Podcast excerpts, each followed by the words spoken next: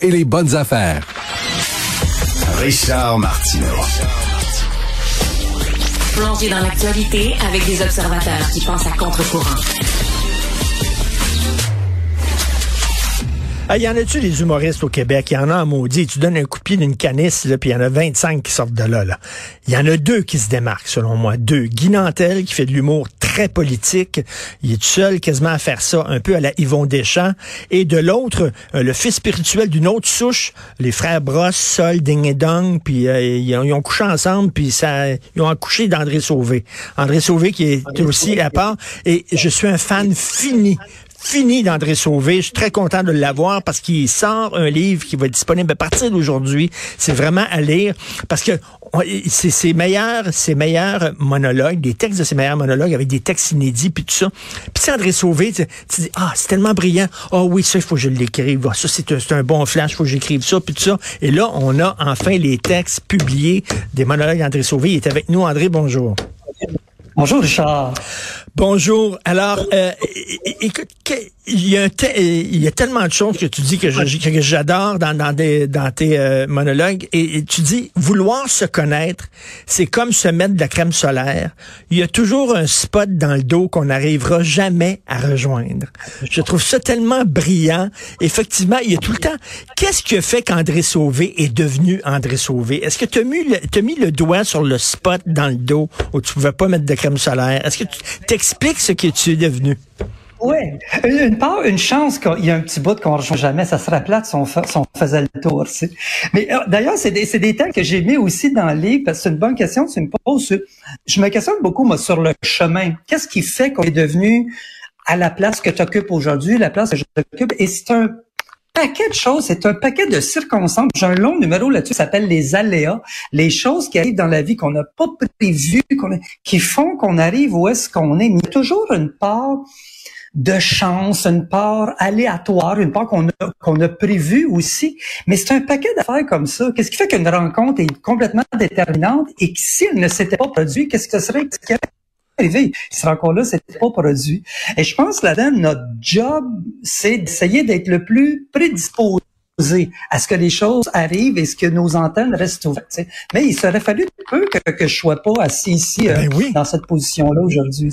Écoute, euh, je suis fasciné moi aussi. Je me pose toujours la même question. Qu'est-ce qui fait qu'on est devenu ce qu'on est? Moi aussi, c'est une des questions qui me qui me passionne. Et euh, et, c'est ça, parce que t'aurais pu faire de, de l'humour un peu comme euh, les autres. Ils parlent des relations de couple, ils parlent des relations hommes-femmes. Il y a beaucoup d'humoristes qui sont là-dedans. Toi, quand tu as voulu faire de l'humour, est-ce que tu dis bon, qu'est-ce que je peux faire pour me démarquer? Ou non C'était naturel de faire ce genre d'humour-là un peu Moi, c'est complètement naturel. Moi, il n'y a rien qui a été choisi rationnellement. Moi, ça a été naturellement. J'ai été découvert, comme j'ai dit souvent, par Jody, Yvon Deschamps et tout ça. Et c'était pas dans ma trajectoire. Fait que je me suis dit, ben, je vais faire qu'est-ce que moi ça me tente. J'ai rien à perdre. J'avais pas ça comme objectif. fait que je pouvais pas perdre mon... et, forcément, moi, je je suis pas capable de me travestir, je suis pas capable de, de, de, de, de parler ou d'être intéressé par les sujets autres que ceux qui m'habitent. Fait que forcément, c'était la vie, soi-même, se connaître. Forcément, c'était ces, ces sujets-là euh, euh, qui, qui m'habitent puis que j'allais parler. Ça, c'est sûr. Écoute, il y a un cinéaste que j'aime beaucoup, c'est David Lynch, parce que David Lynch nous dit le monde est étrange. Hein, quand, on, quand on regarde ça, le monde est vraiment étrange. Et toi, tu dis dans un de tes monologues, quand on fait des liens entre les affaires, ça se tient. Mais quand tu prends les affaires séparées, c'est insensé puis ça se tient pas. Puis toi, c'est ça que tu veux nous montrer. C'est on vit dans un monde qui est vraiment étrange, donc et, merveilleux aussi. On m'a souvent qualifié d'une bébite, euh, tu sais, un alien, un ovni. Mais quand je fais mes spectacles, les gens viennent me voir après ou sur Facebook, mais ils me disent, mais moi aussi, moi aussi, je pense ça, moi aussi, je fais ça, mais c'est comme, on est une méchante gang de bêtes de bord, tu sais, je on, on, a tous ça, mais on dirait que la seule chose que j'ai fait, c'est que j'ai dit tout haut ce qu'on rumine tout bas, j'ai l'impression. Parce que quand on vient me voir comme ça, c'est souvent sur le saut, hey, moi avec, euh, comme si on se cachait pour pour partager nos réflexions qui sont parfois irrationnelles ou sur la vie, nos questionnements, comme ça, c'était tabou. Les tabous, j'ai réalisé avec mes shows, les tabous sont pas ce qu'on pense. Si on pense tabou, on pense à la sexualité. C'est pas tabou pendant tout, il y en a partout. Ce qui, ce, qui, ce qui est tabou, c'est nos réflexions interne qui fait, t'as coup, je comme les autres à penser ça. Ça, c'est Ben oui. ça, on le partage moins. Et c'est, mon rôle, ça a été peut-être juste juste ça, j'ai juste fait ça de dire ces, ces choses-là qui, qui nous habitent, puis on est. Et quand les gens me disent, je suis pas tout seul quand je vous entends, ben ça me fait ça moi aussi. Quand j'entends, je dis, je suis pas seul. Moi aussi, je pense que je suis tout seul à penser ça. c'est réconfort moi aussi. Et, c'est ça qui est le fun parce que j'allais te voir en show et euh, les gens dans la salle. C'est monsieur et madame tout le monde. C'est moi, j'aurais pensé à André Sauvé, c'est quand même, ça doit être des étudiants en philosophie qui vont aller le voir, là, avec un foulard autour du cou et tout ça. Non, c'est monsieur et madame tout le monde qui se posent les mêmes questions existentielles que toi. Ça, ça me fait plaisir. Ça me fait, ça me fait vraiment plaisir que le public soit diversifié. J'ai autant des, des, jeunes avec la casquette en arrière qu'une madame euh, avec son petit foulard euh, de soie dans, dans le cou. Et, et, et, ça me montre que ce, ce ce point commun-là qui nous unit appartient à plein de générations, tu sais, parce que c'est, je pense, parce que c'est la part humaine. C'est ça qui m'intéresse. Et en même temps, ces questions-là, qu'on ait 15 ans ou qu'on ait 75, ben, on, se les pose peut-être avec une portée différente, mais on se les pose pareil. Et ça, ça me fait vraiment plaisir que ça touche plein de monde. Toi, c'est quel genre d'humour que t'aimais lorsque tu étais jeune? Est-ce que tu étais un fan justement d'humour absurde, les frères Bras, Sol, Ding et Dong ou pas du tout? Moi, j'ai grandi tout petit. Je me suis fait des émissions de pop citrouille euh, quand j'étais petit. Je sais pas si tu, si tu te souviens de ça. C'était la gang, je pense c'était Meunier qui écrivait là-dedans ou tout ça. Et je trouvais ça extrêmement... J'écoutais ça tout petit, mes frères plus vieux écoutaient ça aussi, puis on regardait des places différentes, mais j'aimais ce twist-là pas normal qu'il prenait. Ça me plaisait beaucoup, ce côté absurde-là, parce que ça venait casser des moules. Et j'ai jamais été bien dans des moules. Donc, euh, très jeune, moi, c'est cet humour-là qui me, qui, me, qui me parlait. Tu sais. Écoute, une des fois où j'ai le plus ri dans une salle devant un humoriste, c'est toi. Et vraiment, tu dis, tu vas acheter une planche. Puis dans, dans une planche, il y a deux bouts. C'est bien rare. et ça n'existe pas, une planche rien qu'avec un bout. Il y a deux bouts. Bon, tu pars de ça, c'est une observation totalement surréaliste. Et là, tu pars, toi, là, là, avec les bouts, puis tout ça, ça n'a pas de bout, puis les deux bouts, puis j'étais à terre en train de pleurer, là. Et comment, tu te laisses aller, hein, c'est ça, tu dis, euh, je, je pars, c'est quasiment l'écriture automatique. Allez, mais, mais tout est écrit à la virgule par exemple, pour moi. Tout, tout, tout est écrit. Je me laisse aller, mais je laisse ce délire-là aller parce que autant j'ai des, des numéros euh, euh, qui font songer sur la vie et tout ça, mais autant j'ai besoin de, de, euh, de, des numéros qui ont, qui ont qui, niaiseux. J'ai besoin de, de ça. J'ai besoin des numéros qui sont impertinents. Et ce numéro-là dont tu fais référence, c'était, je parlais pendant 20 minutes comment construire une cabane à moineaux. Et ça, pour moi, l'impertinence est importante aussi. C'est important parce que tout ne se doit pas d'être profond euh, à chaque fois. Mais en sachant que c'est ça qu'on fait, par exemple. Mais ces délires-là, je trouve qu'ils sont, moi, ils sont très écrits. En même temps, et quand j'écris, je, je, dis où je peux aller le plus loin possible avec juste un bout de planche. Je me mène ton comme ça. Et là-dessus, j'ai chiré. Là, c'est comme ça. je m'en rappelle, ça durait, ça durait cinq minutes, cinq, six minutes sur une planche. Là, Mais j'aime ce délire-là. En même temps, c'est libérateur. Ça fait du bien. Et c'est oh, dangereux de, de, de, publier ces monologues parce que, écoute, le 50% 60% de ton show, c'est toi. C'est ton la façon dont tu les dis, tes monologues, mais donc j'étais un peu dubitatif en disant, mais, mais en les lisant, ça se tient. Le texte se tient tout seul. J'ai fait l'exercice et c'est pour ça qu'à chacun, j'ai écrit plein de nouveaux textes euh, à chacun qui précèdent chacun des monologues pour montrer un peu leur genèse, mais pas juste dans le sens l'idée m'est venue quand je marchais à la rue, pas, pas dans anecdotique, mais dans le sens de d'où viennent ces idées-là, d'où viennent ces pensées-là, dans quel terreau euh, j'ai saucé ma plume pour écrire tel numéro et parfois même de, de, de pousser. Je lisais un monologue, je disais ah j'ai encore à dire là-dessus, donc j'en profitais pour dire euh, sur les, chacun des monologues. Et c'était un exercice euh, euh, périlleux pour moi parce que c'est un autre type d'écriture que mmh. écrit pour être lu écrit pour être dit. Et ça m'a permis d'aller plus loin dans l'intimité de mes des, réflexions de ce qui m'habite pour chacun d'eux. Et c'est ça que je partage avec euh, le public dans ce livre-là. Écoute, André, moi j'ai tout le temps l'impression qu'on sous-estime l'intelligence des gens. Tu sais, par exemple, à l'école, on fait lire des textes faciles aux jeunes alors qu'on pourrait leur faire lire des, des classiques. Puis ils sont capables, puis ils aiment ça quand on est exigeant. Toi, c'est ça que j'aime, c'est que tu sous-estimes pas les gens. Tu n'as pas besoin de leur parler de la vie de couple, les hommes puis les femmes puis tout ça. Puis tu t'élèves un peu le, discours puis tu dis ils vont me suivre, ils sont capables d'aller là. Oui. et, et je moi, je me suis toujours dit, dans, dans, dans, pour rejoindre le public, je me suis toujours dit, je vais faire 50% du chemin.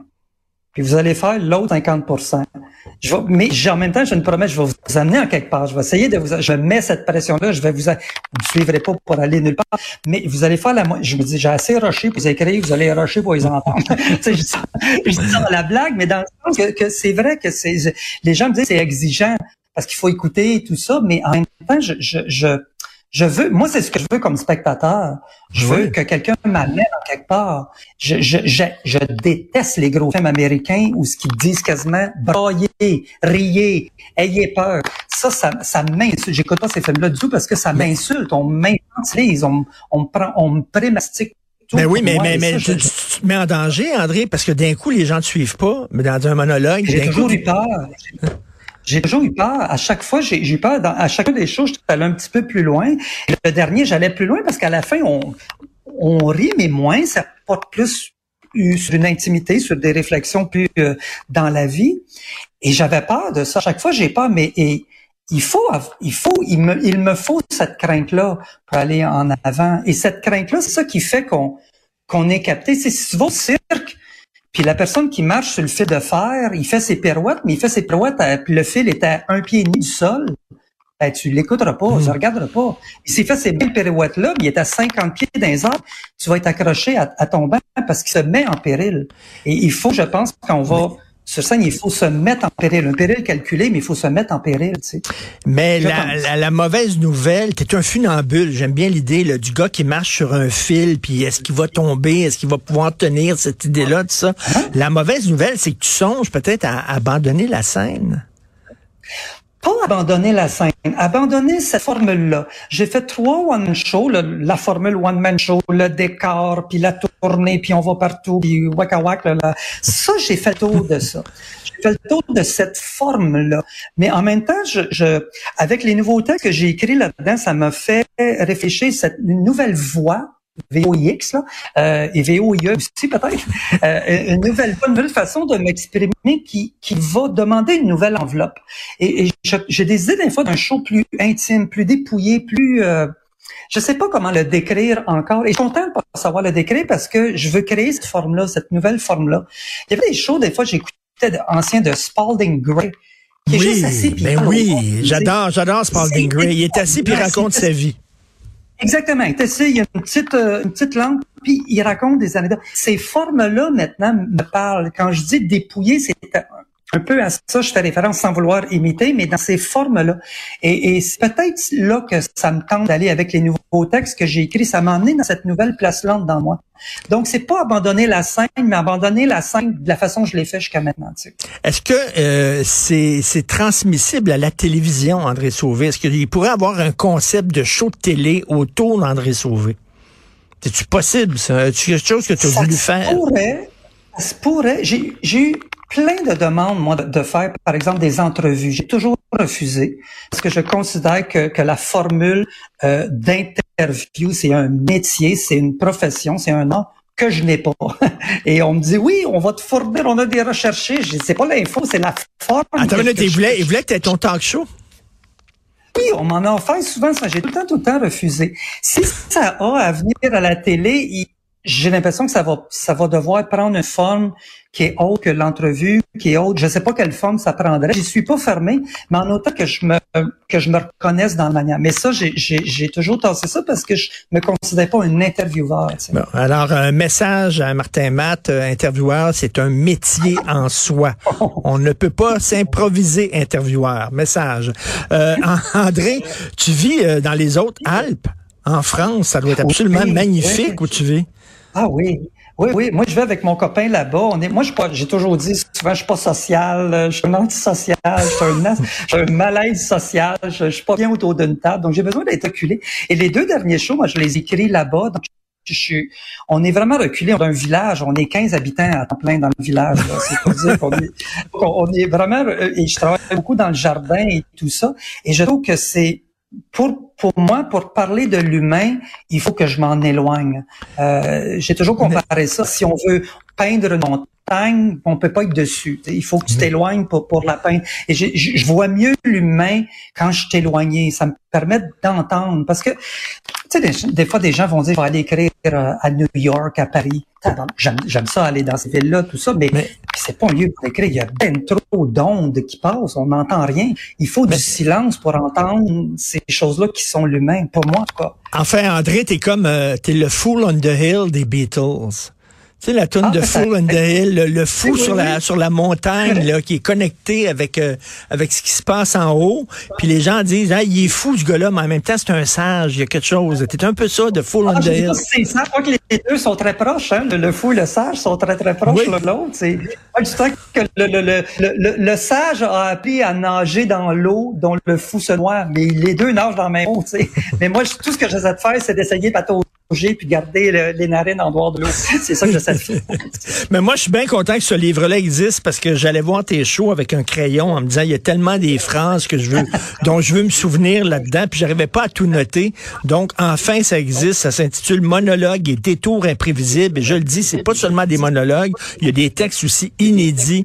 Vous allez retrouver tout le, toute la brillance, tout le génie d'André Sauvé. Écoute, euh, je t'aime beaucoup. Merci d'exister. Euh, heureusement, il y a des gens comme toi puis euh, j'ai bien hâte de voir euh, ta prochaine mutation, André. Tout à fait. Je serai là pour le présenter. Merci, Richard. Salut, bye.